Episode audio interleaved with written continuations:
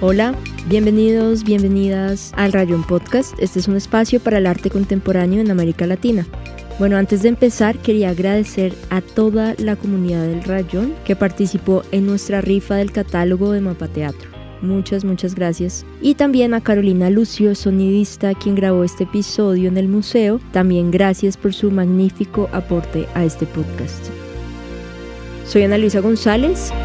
Esto es El Rayón Podcast. Y esto ya es el sexto capítulo, el último de la temporada Dimensión Sonora, y estamos en el tercer piso del Museo de Arte Miguel Urrutia del Banco de la República con Heidi Abderhalden. Bueno, vamos a seguir navegando la exposición de Mapa Teatro, Laboratorio de la Imaginación Social, 40 años. Bueno, y este montaje lo pensaron con todo el equipo, con la curadora. Sí, nuestro, nuestro trabajo es un trabajo permanente de conversaciones en planos filosóficos, poéticos, teatrales. Cuando nos invitó María Wills a hacer una retrospectiva de Mapa Teatro, mm, nosotros rápidamente supimos que no nos interesaba hacer una exposición cronológica ni lineal de la historia nuestra, que nos interesaba era presentar esos centros de temor, esos centros de esas pulsiones, esos afectos, esos efectos que la historia de Colombia ha hecho en nosotros y sobre los cuales nosotros trabajamos durante años bajo forma de ciclos o de proyectos. En la, en la instalación están presentados como proyectos, pero para nosotros son ciclos nuestra presencia en el museo, no es la primera vez que estamos en el museo ni la primera vez que hacemos instalaciones, pero que lo queríamos organizar de una manera absolutamente mm, transversal y casi que transformista. Y además de ser una muestra transversal, el trabajo con la curadora fue vital para condensar los tres ciclos de la obra de Mapa Teatro. El diálogo con la curadora fue eh, rápidamente muy interesante porque la curadora, que es una persona muy cercana a Mapa Teatro, Carolina Ponce de León, al trabajo de Mapa Teatro, pero que durante muchos años, ella por no vivir en Colombia también estuvo ajena a nuestro proceso, fue mucho más interesante para ella abordar el trabajo desde las preguntas filosóficas de Mapa Teatro a través de los proyectos que de la linealidad o la cronología. Y fue así como entonces tomamos eh, esta opción que fue absolutamente clara, deliberada. Estamos en el proyecto Atlas, que reúne el trabajo de mapa con comunidades experimentales en lugares no convencionales desde 1993. Heidi nos lee un fragmento del mito de Atlas y nos habla también sobre la adaptación que hizo el dramaturgo alemán Heiner Müller sobre Horacio, un guerrero romano que fue héroe y asesino esta figura poética de Atlas, ¿cómo se articula con esta segunda parte? Digamos que si abajo es la figura mítica fue Prometeo, aquí es Atlas. Atlas y su hermano Prometeo enfrentaron a los dioses del Olimpo para quitarles su poder y dárselo a los hombres. La mitología cuenta que fue castigado en las mismas medidas de sus fuerzas. Mientras de un lado del mundo un águila le arrancaba el hígado a Prometeo, del otro lado, Atlas fue obligado a sostener con sus hombros el peso de la bóveda celeste. Esta gran exposición de mapa teatro es como un, recorrido de la, un recorrido de la historia, no solo de la historia del país, sino de la historia de Occidente y nuestra propia historia y de lo, histórico que nos afecta.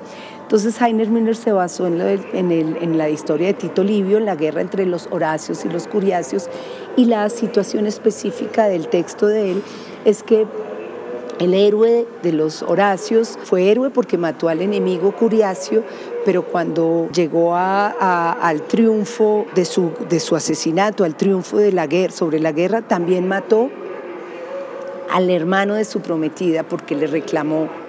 ¿Qué significa matar y ser héroe? ¿Qué significa matar y ser un asesino? Estas preguntas guiaron la adaptación del montaje Horacio que hizo Mapa Teatro con los presos de la Picota. La primera experiencia con comunidad experimental fue en 1994, cuando empezamos a trabajar todo el ciclo del dramaturgo alemán Heiner Müller, que es un dramaturgo que realmente modificó profundamente el lugar político del teatro Él fue más un filósofo del teatro y para nosotros fue una influencia importantísima, además de filósofo del teatro, también como cambió las políticas del teatro y lo político en el teatro y para nosotros fue detonante. Y empezamos a trabajar un tema, mi hermano y yo en ese momento trabajábamos solos, él y yo, un texto que se llamaba Los Horacios. Y en ese texto, planteaba toda una dialéctica entre eh, eh, un héroe y un asesino. Entonces esta dialéctica de héroe y asesino la llevamos a una cárcel y un proyecto que iba a ser de laboratorio de, exploración, de investigación, pues que iba a ser de unos meses, duró un año, íbamos todos los días un año y terminó, concluyó con un montaje teatral que se presentó en el Teatro Camarín del Carmen, salieron los presos, esto fue en el 94, salieron los presos a, a un escenario público, después se presentó en el Festival Iberoamericano de Teatro y fue como una experiencia emblemática también de, de nuestro proceso, el inicio, la génesis de esto de las comunidades experimentales.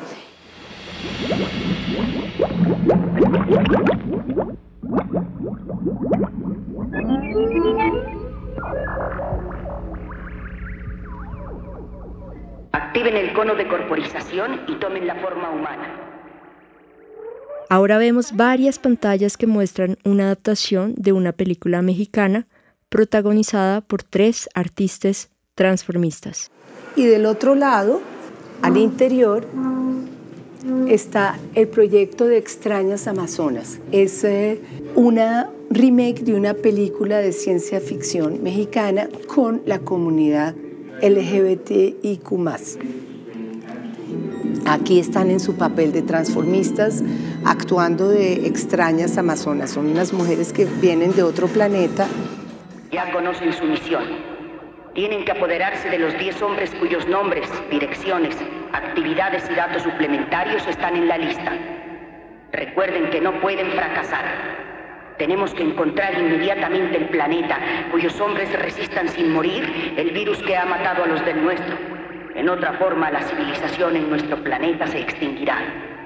Estarán constantemente vigiladas, así que terminada la misión, regresarán inmediatamente. Buena suerte. Hay una serie de imágenes y como está dispuesto toda la, instalación, vemos una, una foto de, de, digamos, que hace un guiño a una productora de cine latinoamericano. Ese es, una, ese es un proyecto que fue imaginado cuando Colombia fue invitada a la Feria de Guadalajara. Nos invitaron para hacer un proyecto y no teníamos sino intereses en expresar de qué manera la educación sentimental mexicana había afectado nuestra emocionalidad y de qué manera y hasta qué punto lo más horrible y lo más terrible y lo más hermoso nos había afectado de los mexicanos.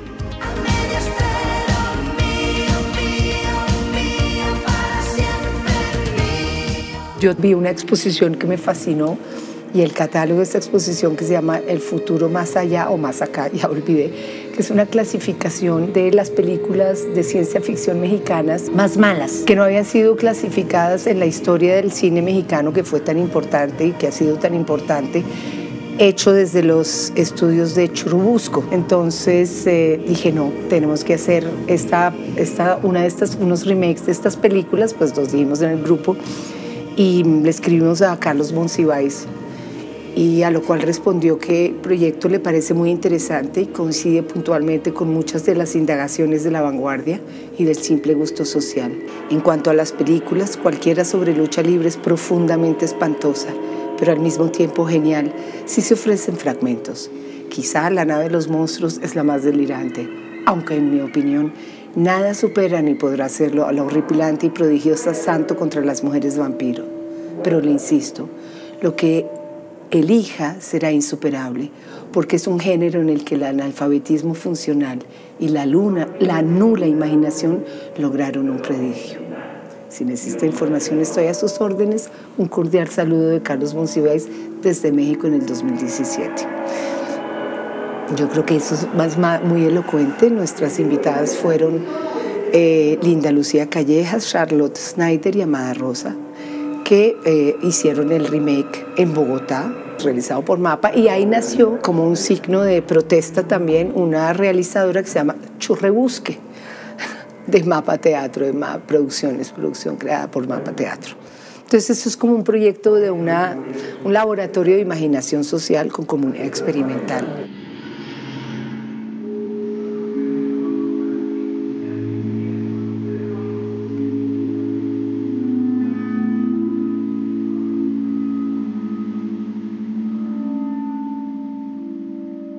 Llegamos a la sede de Mapa Teatro, que ha sido el centro de creación, pero también el escenario de fiestas, cabarets y proyectos artísticos desde el año 2000. Nosotros llegamos por primera vez a un espacio que se llama una sede en la 23 con séptima, una casa en ruinas. Llevábamos ya muchos años trabajando, por supuesto, cada vez más perfilando nuestra personalidad artística transdisciplinar pero llegamos a este lugar que se convirtió como en el eje también de una nueva manera de estar en la ciudad, una manera de, estar en, nuestro pensamiento, creación, y, una, y apareció entonces este término cedido por Rafael Ortiz que nos acabó de configurar que se llama el Laboratorio de Artistas. Y como nosotros ya veníamos trabajando laboratorios de la imaginación social con el proyecto de Horacio que acabamos de ver y Extrañas Amazonas, y eh, dijimos que todo lo que iba a cubrir esta exposición antológica iba a ser desde la llegada a ese laboratorio de artistas.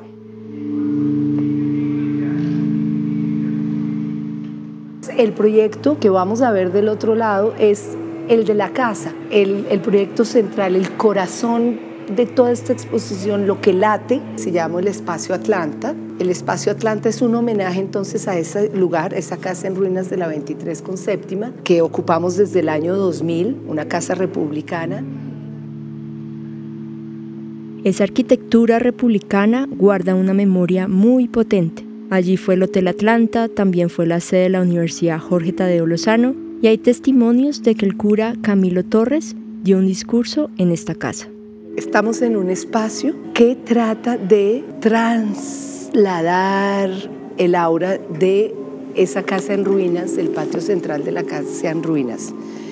Entonces aquí nuestra opción, en vez de poner los archivos de mapa teatro, de las fotos de las obras realizadas en la cronología de 40 años, las fotos, los afiches, lo que la gente podría haberse esperado, nosotros decidimos sintetizar toda nuestra experiencia a través de una fantasmagoría. O sea, la, memoria se construye, se reconstruye, desaparece y es una reflexión sobre la memoria y la memoria de actos tan efímeros como son los actos teatrales, los hechos escénicos. entonces hicimos una película de la casa completamente vacía. Es una reflexión absolutamente inherente a la memoria del lugar y a la memoria de nuestra experiencia. Estamos sentados en la silletería de Mapa Teatro que trasladamos al museo. La película proyecta un recorrido por la casa. Subimos las escaleras, atravesamos el patio y vemos una cortina, el símbolo y memoria de sus acciones teatrales.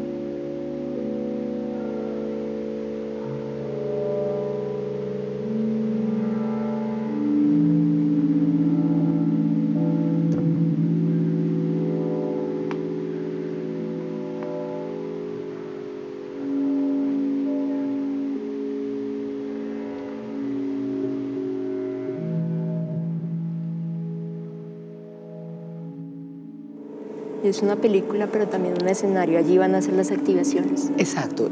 el dispositivo de presentación de, la película del cine es una caja, como si fuese una especie como de holografía. Por supuesto no lo es, pero en nuestra fantasía lo es. Y, la caja es un poquito como el, homenaje al teatrino, pero también el lugar de las activaciones, es el espacio de activación los sábados hemos propuesto una serie de activaciones. Empezamos a leer los textos del catálogo. El catálogo es una reunión de las visiones y afectos de los integrantes del laboratorio de artistas, de los actores. Y las activaciones es la lectura de esos textos, también esos diálogos, pero también son la lectura de, de los textos, de, de fragmentos de las obras que están presentándose en esta exposición. Ahí vemos una cortina que es muy importante para después que vamos a volver a salir.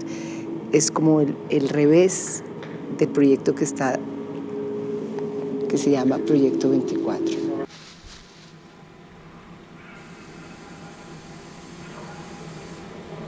Especimen, lámpara de cristal. Taxonomía, lágrima de cristal. En este punto, estamos limpiando con agua y sopos la arcilla residual y el limo del lobo calamitoso Proyecto 23, Caja 14, un depósito de 42 mil años.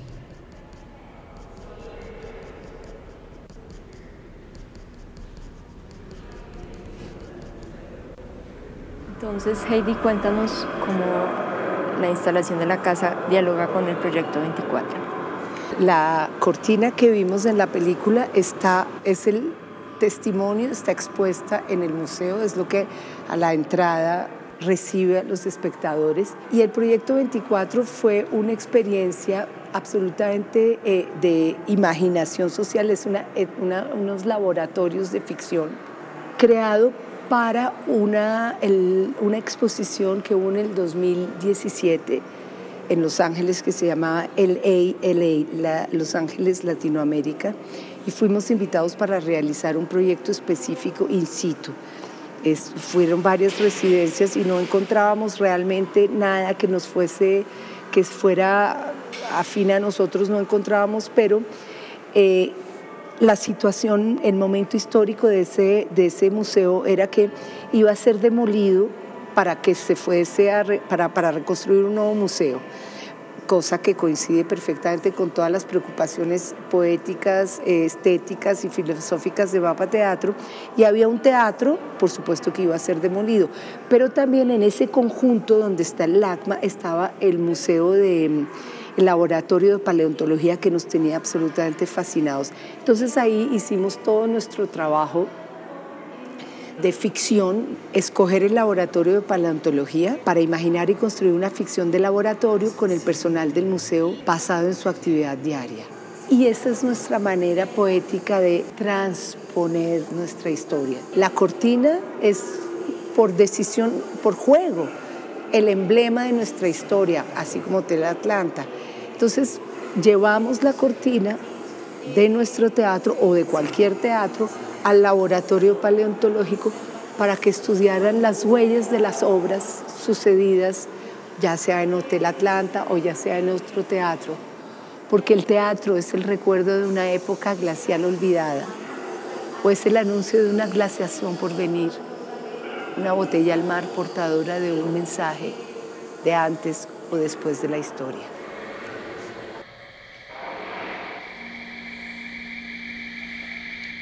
En 1969, mientras el mundo miraba atónito como tres hombres pisaban por primera vez la luna, ese mismo día, en el Amazonas colombiano, tres hombres encontraban a un grupo humano aislado del que la sociedad occidental no había escuchado jamás.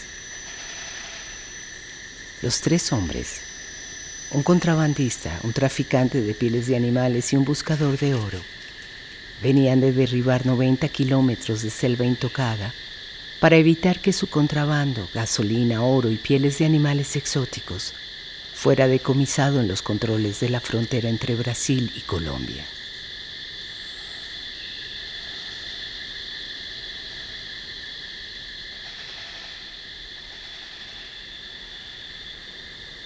Los tres hombres atisbaron en un claro de la selva lo que parecía ser una maloca.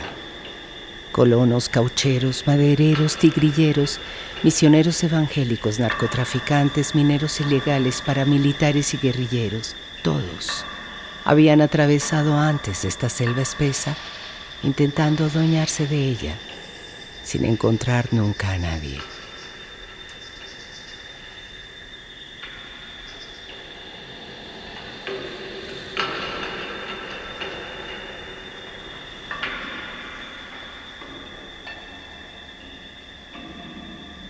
Acabamos de escuchar un fragmento de un relato de un guaquero que reproduce piezas en oro arqueológicas.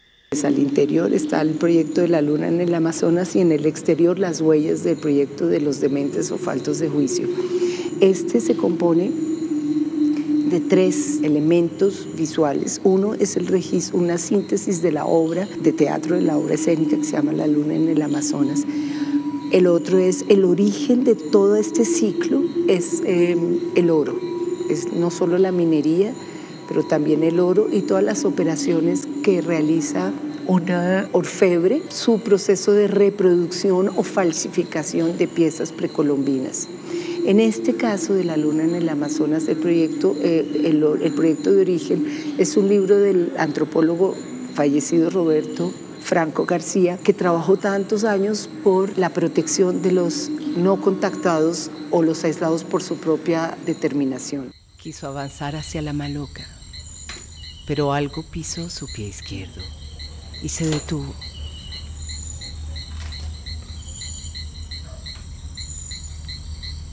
Pequeñas formas metálicas brillaban en el suelo. Se agachó para tocarlas.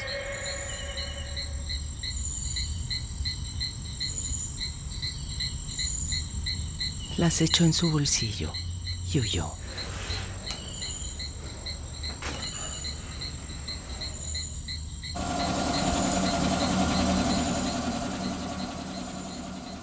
Nosotros a partir de eso hicimos primero una instalación para la Bienal de Berlín y eh, pues todo el proceso de escritura lo organizamos bajo forma de indicios. Entonces el primer indicio de la existencia de las comunidades aisladas por su propia determinación fue la lectura del libro de Roberto García y la decisión de construir un mito alrededor del gusto de los aislados por las tuercas, entonces construimos el mito de la construcción de la tuerca en joya, con este orfebre, que fue el pasado un guaquero. Entonces construimos una, una etnoficción para su escritura escénica que fue desplegada bajo forma de indicios en la instalación de Berlín y acá también.